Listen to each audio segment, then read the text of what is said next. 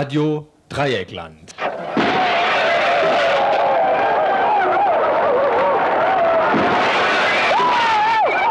Tagesinfo. O heilig Herz der Völker, o Vaterland, allduldend, gleich der schweigenden Mutter Erd, und allverkannt, wenn schon aus deiner Tiefe die Fremden ihr Bestes haben.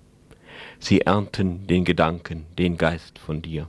Sie pflücken gern die Traube, doch höhnen sie dich, Ungestalt der Rebe, dass du schwankend den Boden und wild umirrest. Du Land des hohen, ernsteren Genius, du Land der Liebe, bin ich der Deine schon, oft zürnt ich weinend, dass du immer blöde die eigene Seele leugnest. Das waren die Grußworte von Friedrich Hölderlin zum Tag der deutschen Einheit. Wir feiern die deutsche Suppe der letzten fünf Jahre natürlich auch. Im heutigen Info haben wir einige Beiträge aus dieser Zeit zusammengestellt. Doch zunächst, wie alles anfing. Zum Abschluss unserer Kundgebung wollen wir gemeinsam das Lied anstimmen, Einigkeit und Recht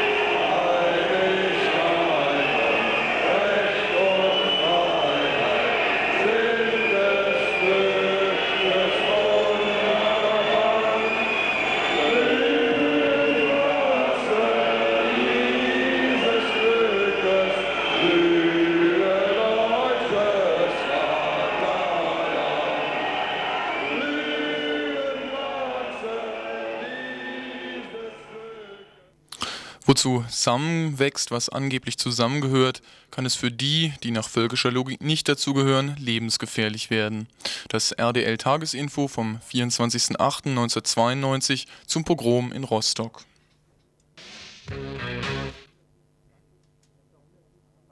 Etwa 150 Faschos, von der Presse verharmlosend Randalierer bezeichnet, hatten seit Samstagabend versucht, gewaltsam in die zentrale Aufnahmestelle für AsylbewerberInnen Mecklenburg-Vorpommerns einzudringen, welche im Rostocker Neubaugebiet Lichtenhagen liegt. Weit mehr als 1000 ZuschauerInnen feuerten die Angreifer an, riefen ausländerfeindliche Parolen. Die Bullerei war mit 150 Mann vor Ort, um ein Eindringen in die Unterkunft zu verhindern. Zu wenige. Die Belagerung setzte sich bis Montag früh fort. 13 Beamte wurden verletzt, 80 bis 120 Antifas wurden verhaftet, als sie von einer Kundgebung vor dem Wohnheim zurückkehrten, die gestern um Mitternacht spontan gemacht wurde. Einen genaueren Bericht über den Ablauf gibt jetzt ein Mensch, der gestern Abend in Rostock-Lichtenhagen dabei war.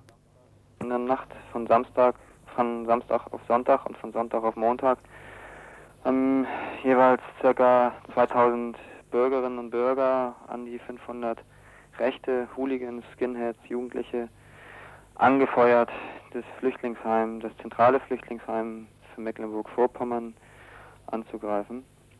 Das Heim ist das zentrale Sammellager für Mecklenburg-Vorpommern, wo die Flüchtlinge vom Land Mecklenburg-Vorpommern an die Stadt Rostock weitergeleitet werden und von Rostock aus übers Land wieder neu verteilt werden sollen.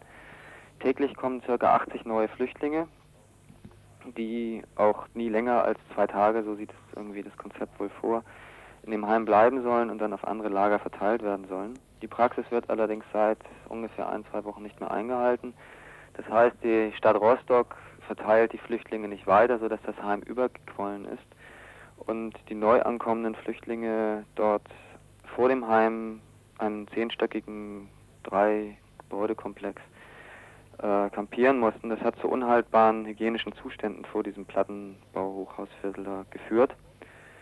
Ende letzter Woche wurde dann über die lokale Ostsee-Zeitung dazu aufgerufen, das Asylproblem so wörtlich selber in die Hand zu nehmen.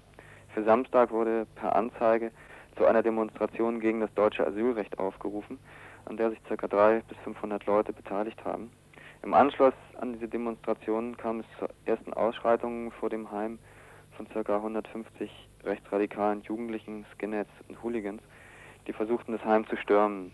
Dieser Versuch wurde durch die Flüchtlinge aus Vietnam, Roma und Sinti zurückgeschlagen.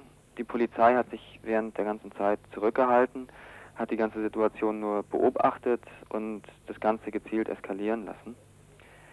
Das Ganze eskalierte dann so weit, dass zeitweilig bis zu 2000 Anwohnerinnen dem Mob von 500 Skins, Hooligans und Neonazis Beistand leisteten. Ähm, in der ersten Nacht endete das Ganze erst zwischen 5 und 6 Uhr am Sonntagmorgen. Am Sonntagmittag begann die Situation bereits am Mittag wieder sich ähm, zu eskalieren. Circa 100 Jugendliche ergriffen erneut das Heim an, beziehungsweise die Polizeiketten, die dort vorstanden. Es gelang ihnen, in das Foyer, in die Pförtnerloge des Heims zu gelangen. Es war von dort aus nur noch ein Hilferuf äh, des Pförtners an das Jugendzentrum möglich, der dann mittendrin abgebrochen wurde. Das Ganze entwickelte sich dann zum Abend wieder zu einem wahren Volksfest für die Leute, die dort in dem Wohnsilo, in dem Wohnghetto wohnen. Es war alles zwischen 10 und 70 Jahre Altersstufen auf den Beinen, um zu gaffen oder zu unterstützen. Es wurden da kistenweise Molotow-Cocktails in unmittelbarer Nähe der Polizeiabsperrung abgefüllt, zum Teil sogar vorgefertigt, aus dem Kofferraum der angereisten Rechtsradikalen geschleppt. Der Einsatzleiter vor Ort, ein Herr Voite, erklärte am Telefon, das sei Bürgerkrieg und er stelle seinen Beamten frei zu gehen.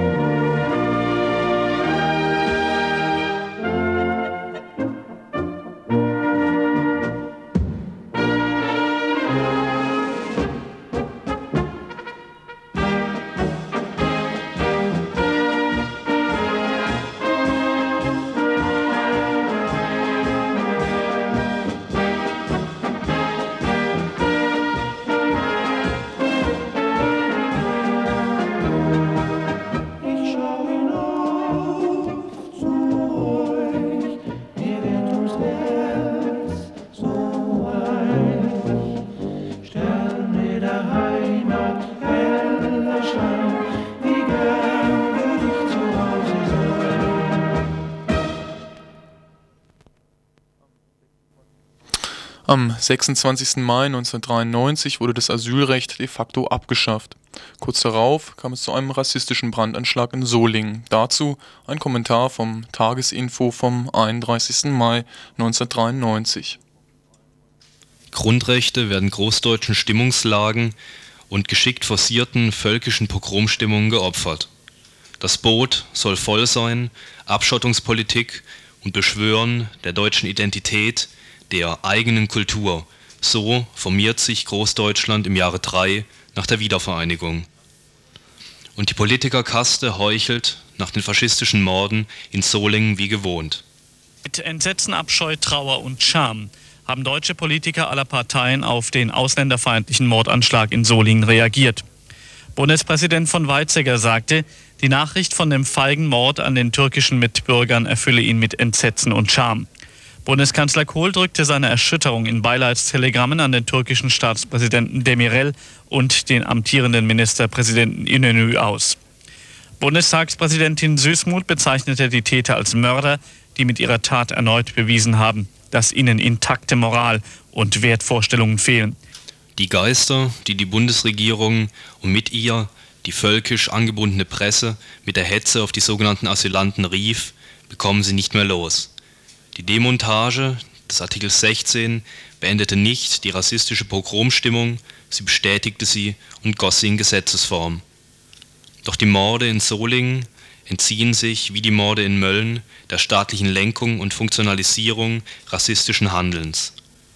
Diese Morde senken das Investitionsklima in Deutschland, sie verärgern den NATO-Partner Türkei, sie werfen ein schlechtes Bild auf die doch so gerne zivilisiert wirkende BRD-Gesellschaft. Denn sie drängen uns Parallelitäten, Kontinuitäten auf.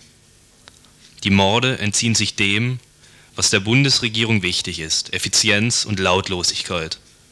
Die Spielregeln eben eines normalen, kapitalistischen, demokratischen Staates.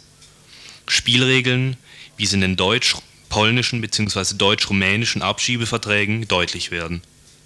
Nicht hier sollen Menschen vernichtet werden, das sollen schon rumänische Nationalisten etwas weiter weg vornehmen. Genau darin liegt der Unterschied zwischen dem staatlichen den marktwirtschaftlich-demokratischen Gepflogenheiten entsprechenden Rassismus und dem dumpfen, völkisch brutalen Rassismus à la Mölln oder eben Solingen.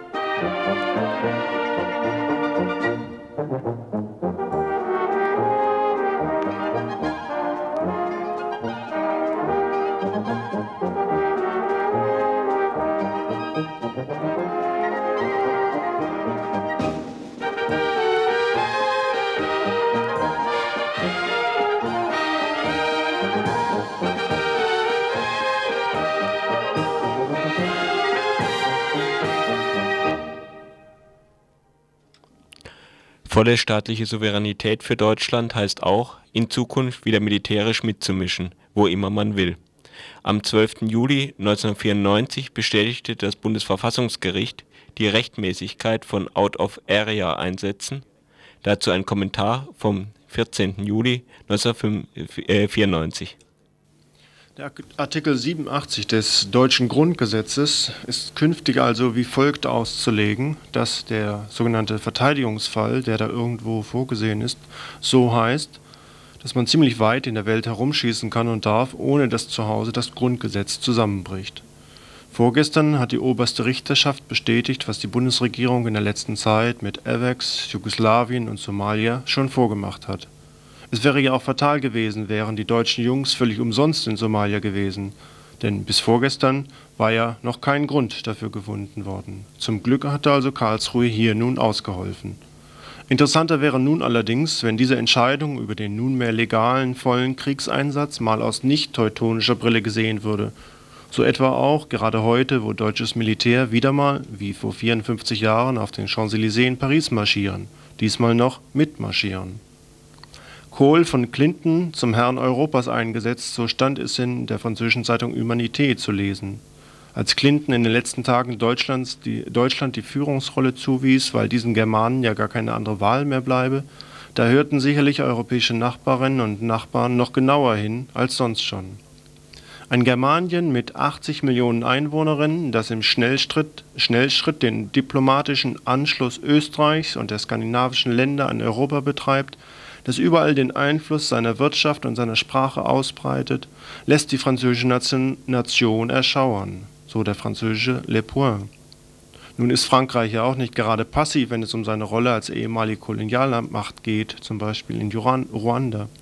Aber hier blinkt doch der Verdacht durch, dass diesem, Zusammen diesem Durchmarsch von anderen europäischen Ländern nicht mehr viel entgegenzusetzen sein wird. So verteidigt der französische Präsident Mitterrand inzwischen die Einladung an deutsche Soldaten heute als eine, Zitat, notwendige Initiative, um in die Zukunft blicken zu können. Also braucht man für die Zukunft auf den Champs-Élysées wohl deutsches Militär. Oder kann sich dem nicht mehr entziehen. Noch ein Zitat aus einer französischen Zeitung.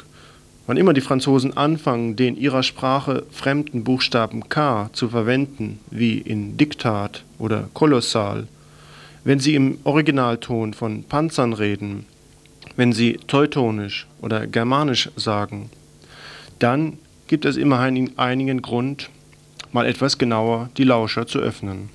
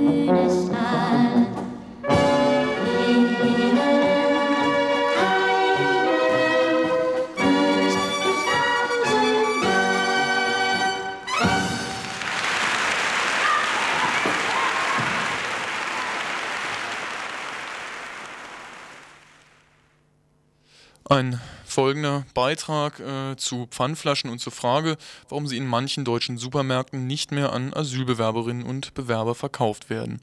Ein relativ willkürliches Beispiel für die grotesken Formen, die Rassismus im neuen Deutschland annehmen kann. Und zwar ausgestrahlt ursprünglich am 2. September 1994. Einblick in des deutschen Psyche. Wir sind alle nicht rassistisch. Wir lassen doch die Ausländerinnen und Ausländer für uns arbeiten. Schuld ist an allem eh nur die Presse. Und skandalös ist ja nun wirklich, dass die deutschen Ausländerinnen und Ausländergesetze die gebeutelte deutsche Wirtschaft belasten. Protokoll eines Gesprächs mit Karl Klenner, Geschäftsführer der Reika Delta Warenhandelsgesellschaft MBH in Melsungen. Also es stimmt nicht, dass Sie ähm, Pfandflaschen, ähm, Also der- dass, dass Sie der- keine Pfandflaschen an Asylbewerberinnen und Asylbewerber abgeben? Also erstens mal der Hintergrund, Herr Kruse, ist folgender. Also hier werden Dinge in die Welt gesetzt, man, man könnte sich fast die Haare raufen, wie, wie, wie, wie, ich will nicht sagen schlampig, aber wie oberflächlich recherchiert wird, ja, und dann werden dann Betriebe an, den, an die Wand gedrückt, ja, und man bemüht sich und keiner bemüht sich auf den wahren Sachverhalt, den ich Ihnen kurz erklären will, zurückkommt. Und äh, wenn Sie ein Fax haben, dann würde ich Ihnen gerne ein Fax schicken in der Zwischenzeit, ja, damit äh, Sie wissen, dass was ich hier sage auch stimmt. Herr Klenner schickt mir ein Fax. Also es gibt, äh, es ist so, an Asylbewerber äh, gibt, äh, gehen Gemeinden oder haben Gemeinden, und zwar in diesem Falle die Stadt Göttingen. Die Stadt Göttingen gibt an Asylbewerber Bargeld aus. Und der Landkreis in Göttingen gibt Wertgutscheine aus. Und zwar äh, ist dort eine, hallo?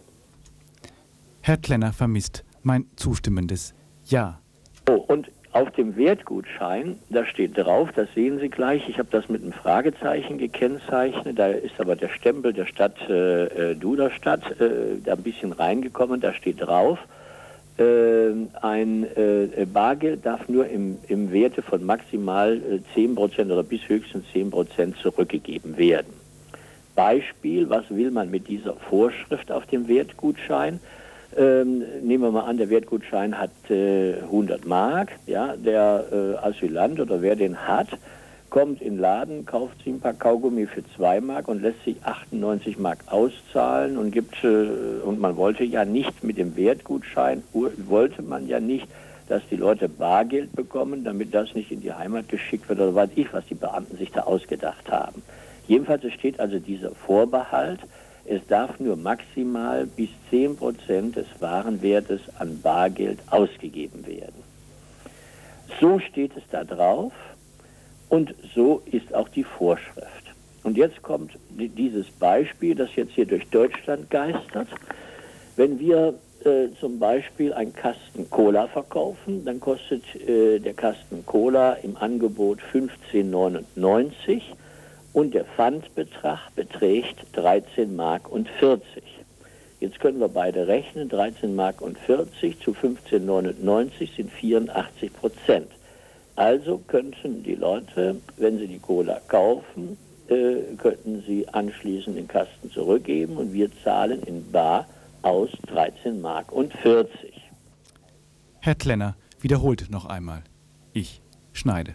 sich das ganze Ding dran entzündet. Äh, äh, ganz pfiffige Leute und hitzige Leute wollten daraus uns noch eine äh, Ausländerfeindlichkeit äh, anhängen. Äh, wir beschäftigen 98 Ausländer, die haben wir also selber eingestellt, da hat uns keiner zu gezwungen. Alleine das belegt schon, dass wir überhaupt, äh, überhaupt nur nicht mal im Ansatz in diesen Verdacht, Herr Kruse, hineinkommen. Ja. Dass ich ihn auf seine persönliche Haltung angesprochen habe, mochte Herr Klenner gar nicht. Aber dann kam er so richtig in Fahrt. Dann konnte das Gespräch gar nicht lang genug sein. Ja. Was halten Sie denn politisch von dem äh, Asylbewerberleistungsgesetz, also dass die, die äh, Asylbewerberinnen und Asylbewerber hier ähm, Wertgutscheine bekommen? Äh, Ich, ich, kann nur, äh, äh, äh, ich kann nur als Geschäftsführer hier antworten. Ja? Als Handelsbetrieb äh, machen uns Wertgutscheine wesentlich mehr Aufwand und es wäre uns lieb, wenn wir gar nicht damit beschäftigt wären. Ob das nun für Asylbewerber besser ist Scheine ist oder Bargeld, äh, da möchte ich mich der Stimme enthalten. Da könnten Sie mich als, als Bürger mal fragen. Aber ich äh, bin hier verpflichtet, Schaden vom Unternehmen abzuhalten. Ich kann nicht eine Privatmeinung dazu abgeben. Finden Sie das nicht ein bisschen ähm, rassistisch und diskriminierend, dass die, die Leute also nicht mal ihr eigenes Essen so kaufen können, wie, wie sie es wollen? Äh, äh, ich sage, als Geschäftsführer kann ich dazu keine Stellung abgeben.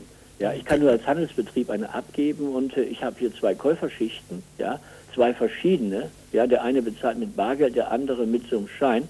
Ja, das macht mir einen Haufen Arbeit und aus der Sicht möchte ich das gerne weghaben. Und was sagen Sie als Privatmann? Als Privatmann äh, habe ich mir keine Gedanken gemacht, äh, das sollen die Beamten machen. Das, ich ich finde es jedenfalls ein Unding, Herr Groß, ich finde es ein Unding, dass eine Behörde, dass die Behörden, die einen Behörden äh, Bargeld machen, die anderen Scheine machen, ja, und der Handel hat den, das Problem damit und wir sollen hier äh, wirtschaftlich günstig arbeiten, ja, damit die Bevölkerung äh, günstig Lebensmittel bekauft und uns treibt man die Kosten hoch und, und jetzt auch noch dieses Theater. Ja? Aber Sie sehen es nicht als Ihre äh, Pflicht als, als Staatsbürger an, ge gegen dieses äh, Asylbewerberleistungsgesetz an, an, anzugehen und einfach dagegen äh, zu protestieren? Ich alle Hände, wir haben 5000 Leute. Ich habe, ich habe einen Förderauftrag von über 1300 Einzelhändler. Ja? Ich muss erst mal gucken, dass ich meine Einzelhändler über die Runden kriege. Ja? Und ich kann mich nicht noch, äh, ich bin nicht politisch tätig. Okay, äh, Herr Kellner, dann bedanke ich mich für dieses Ges Gespräch. Ja, ich habe in die Presseerklärung nochmal reingelegt, da haben wir Ihnen das nochmal noch mal aufgeschrieben, wie wir das Ganze sehen, wie wir in diese Geschichte reinkommen. Ja, äh, äh, wir, wir, hätten, oder die sämtliche Händler hätten gegen diesen, diesen Schein hier äh, Sturm laufen müssen, hätten sagen müssen, das ist hier nicht durchdacht, hier unten der, diesen Vorbehalt da drauf zu schreiben. Damit bringt er uns, äh, wie in diesem Falle Cola, in Schwierigkeiten. Da hätten wir alle gegen anstinken müssen. Aber äh, was verbricht man nicht alles aus der Sicht, wo wir uns, äh, wir finden schon im, im Steuerstickicht nicht durcheinander. Ja, es macht manchmal keinen Spaß mehr, Unternehmer zu sein. Okay, vielen ja? Dank. Bei, bei den ganzen Vorschriften. Sind ja jeden Tag, äh, tappen sie irgendwas rein. Da haben sie die eine Sache erledigt. Gestern kriegen wir Briefe, äh, wehe, wenn ihr noch mal ein paar Wahldinger verkauft, äh, dann bringen wir euch an Pranger. Wir wissen ja gar nicht, was wir da verkaufen sollen. Warum schreibt uns nicht einer wehe, wenn ihr nur Schweinefleisch verkauft, die Schweine werden umgebracht? Aber äh, das sage ich nur jetzt am Rande, ja. Äh, denn wenn sie, man, man, muss ja erstmal gucken, dass man wirtschaftlich arbeitet, ja, und kostengünstig arbeitet, damit die Bevölkerung äh, günstig Lebensmittel kaufen kann. Und da haben wir alle Hände voll mit zu tun. Ja, ja ich kann mich nicht um deren Probleme noch kümmern. Also ja. wenn, äh, wenn, wenn das Ganze wirtschaftlicher wäre, wäre das Asylbewerberleistungsgesetz im Grunde okay. Äh, aus, aus, der Sicht des Handels, aus der Sicht des Handels wollen wir, wollen wir kostengünstige Lösungen, damit die Betriebe äh, nicht mit Kosten überfrachtet werden. Ja? Und da, da ist, weiß Gott, das nicht das einzige Gesetz, was äh, reformiert werden müsste. Da müsste man bei den Steuern äh, anfangen. Ja? Man weiß ja bald gar nicht mehr, was man noch entscheiden soll. Beim Arbeitsrecht weiß man auch bald nichts mehr. Alles ist auslegungsbedürftig. Ja? Man, man kommt ja vor lauter, vor lauter äh, Sie können ja kaum noch eine Klempnerei ohne einen Anwalt führen. Soweit so kompliziert sind die Dinge geworden.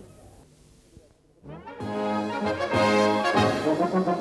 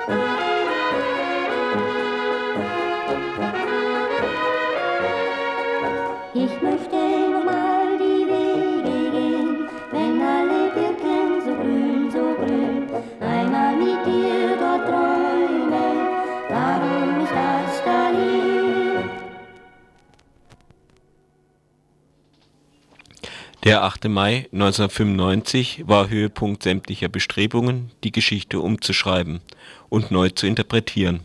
Dazu ein Kommentar des Rostocker Literaturwissenschaftlers Wolfgang Gabler, ausgestrahlt zwei Tage später. Ostdeutschland vor 50 Jahren befreit worden oder folgte der Nazi-Diktatur nur die Diktatur der rot lackierten Faschisten? Ist überhaupt jemand befreit worden oder war da nicht ein heimtückischer Überfall der Alliierten aus heiterem Maihimmel, der das deutsche Volk beim friedlichen Bauen und Schaffen überraschte? Die Geschichte gibt immer wieder neue Rätsel auf.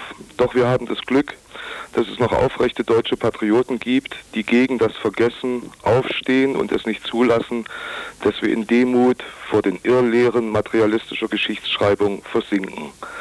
Selbstbewusst, aber in aller Bescheidenheit wird darauf verwiesen, wie es 1945 wirklich war.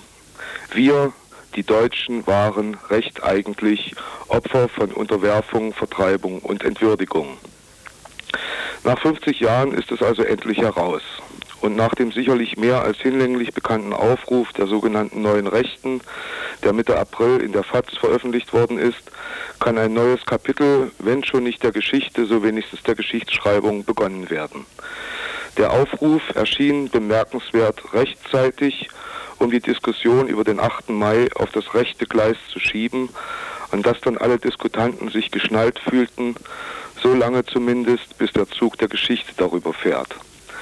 Scheinbar geht es um die differenziertere Darstellung der deutschen Nachkriegsgeschichte. Darum geht es allerdings überhaupt nicht. Es geht nicht mal um das Gegenteil. Nahziel ist die Durchsetzung einer Machtkonstellation in den öffentlichen Medien, die man als rechte Diskurshoheit bezeichnen könnte, also um die Macht darüber zu bestimmen, wann und wie über welche politischen Themen diskutiert wird. Historische Argumente scheinen beim Streit um die Bewertung des 8. Mai fast nicht zu zählen. Die Vorgabe des Themas, Befreiung oder Unterwerfung, ist das Ziel, um das es zunächst geht.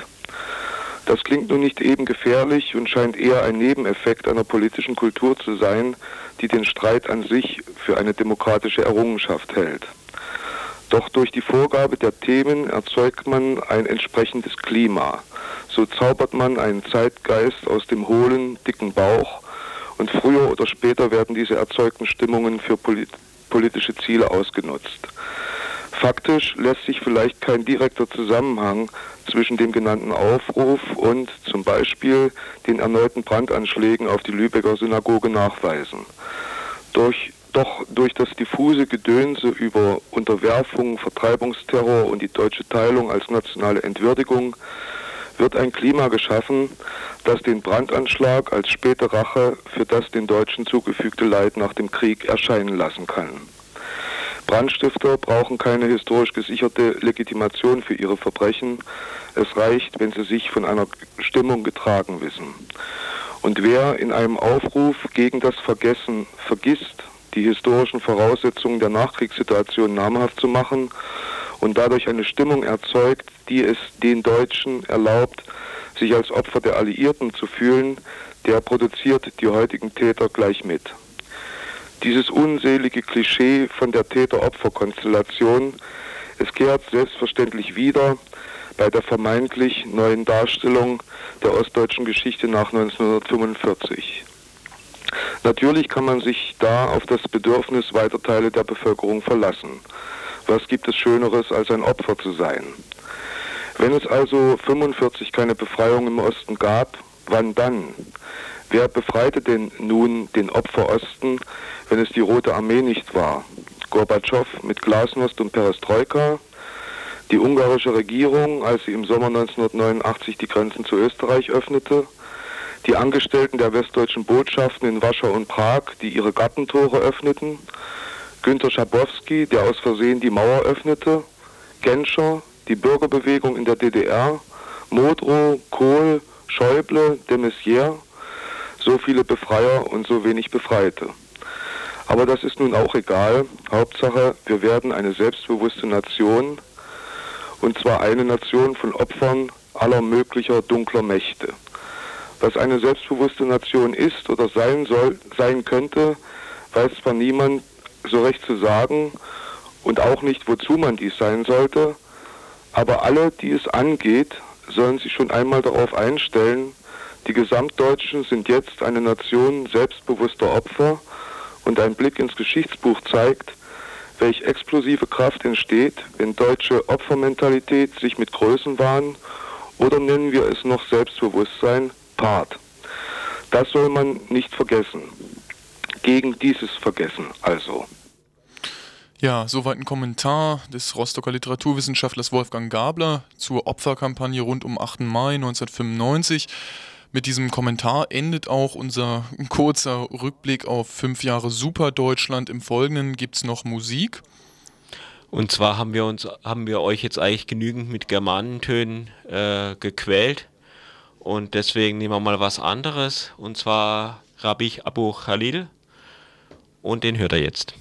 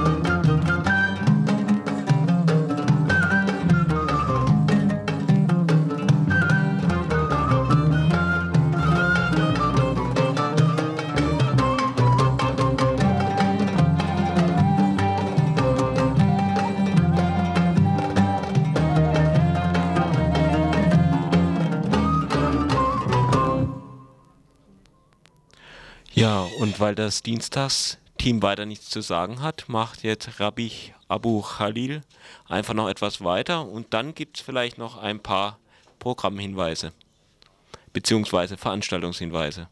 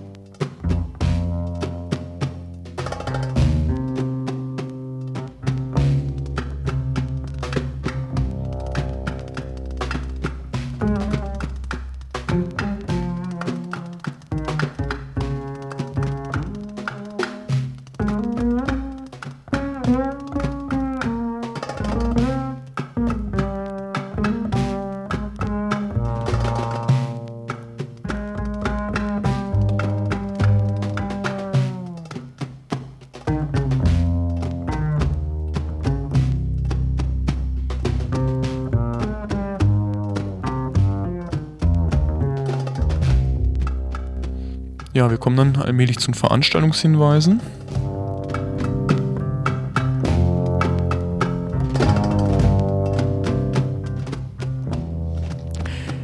Die Einebnung der Vielfalt, ein Blick zurück, Vortrag über die Hintergründe des Krieges, gemeint ist der Krieg in Jugoslawien, äh, bei der Katholischen Akademie Winterer Straße 1 und zwar am Donnerstag, den 5.10. 20 Uhr. Referent ist Christian Promitzer, ein Historiker aus Graz. Im Ankündigungstext heißt es, der Zerfall des Vielvölkerstaates Jugoslawien und der Krieg um die Nachfolgerepubliken sind keine schicksalhaften Ereignisse. Die politischen Faktoren und Rahmenbedingungen, die diesem Konflikt zugrunde liegen, finden in der aktuellen Berichterstattung kaum Beachtung. Der Einführungsvortrag gibt einen Überblick über die wichtigsten historischen Hintergründe und benennt die politischen und ökonomischen Aspekte der Systemkrise im ehemaligen Jugoslawien. Die Komplexität der Konflikte, die zu diesem Krieg geführt haben, soll angesprochen werden.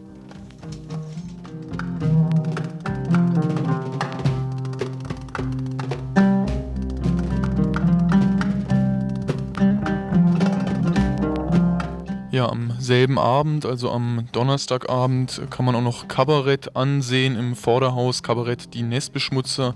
Das Programm heißt Alles dicht. Äh, dieses Kabarett besteht aus Gerd Weismann und Frank Sauer. Ich weiß nicht, ob das irgendjemandem was sagt. Mir jedenfalls nicht.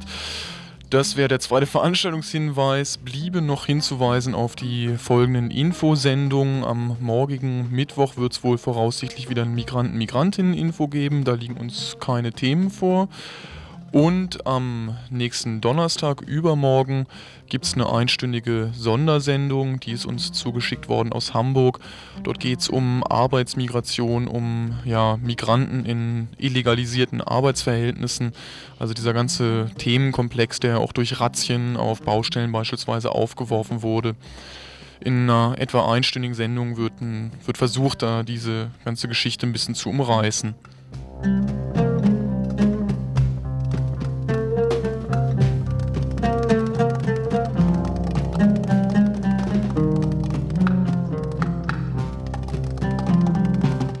Ja, damit sind wir auch am Ende. Verantwortlich war das Dienstagsteam und wir sagen Tschüss.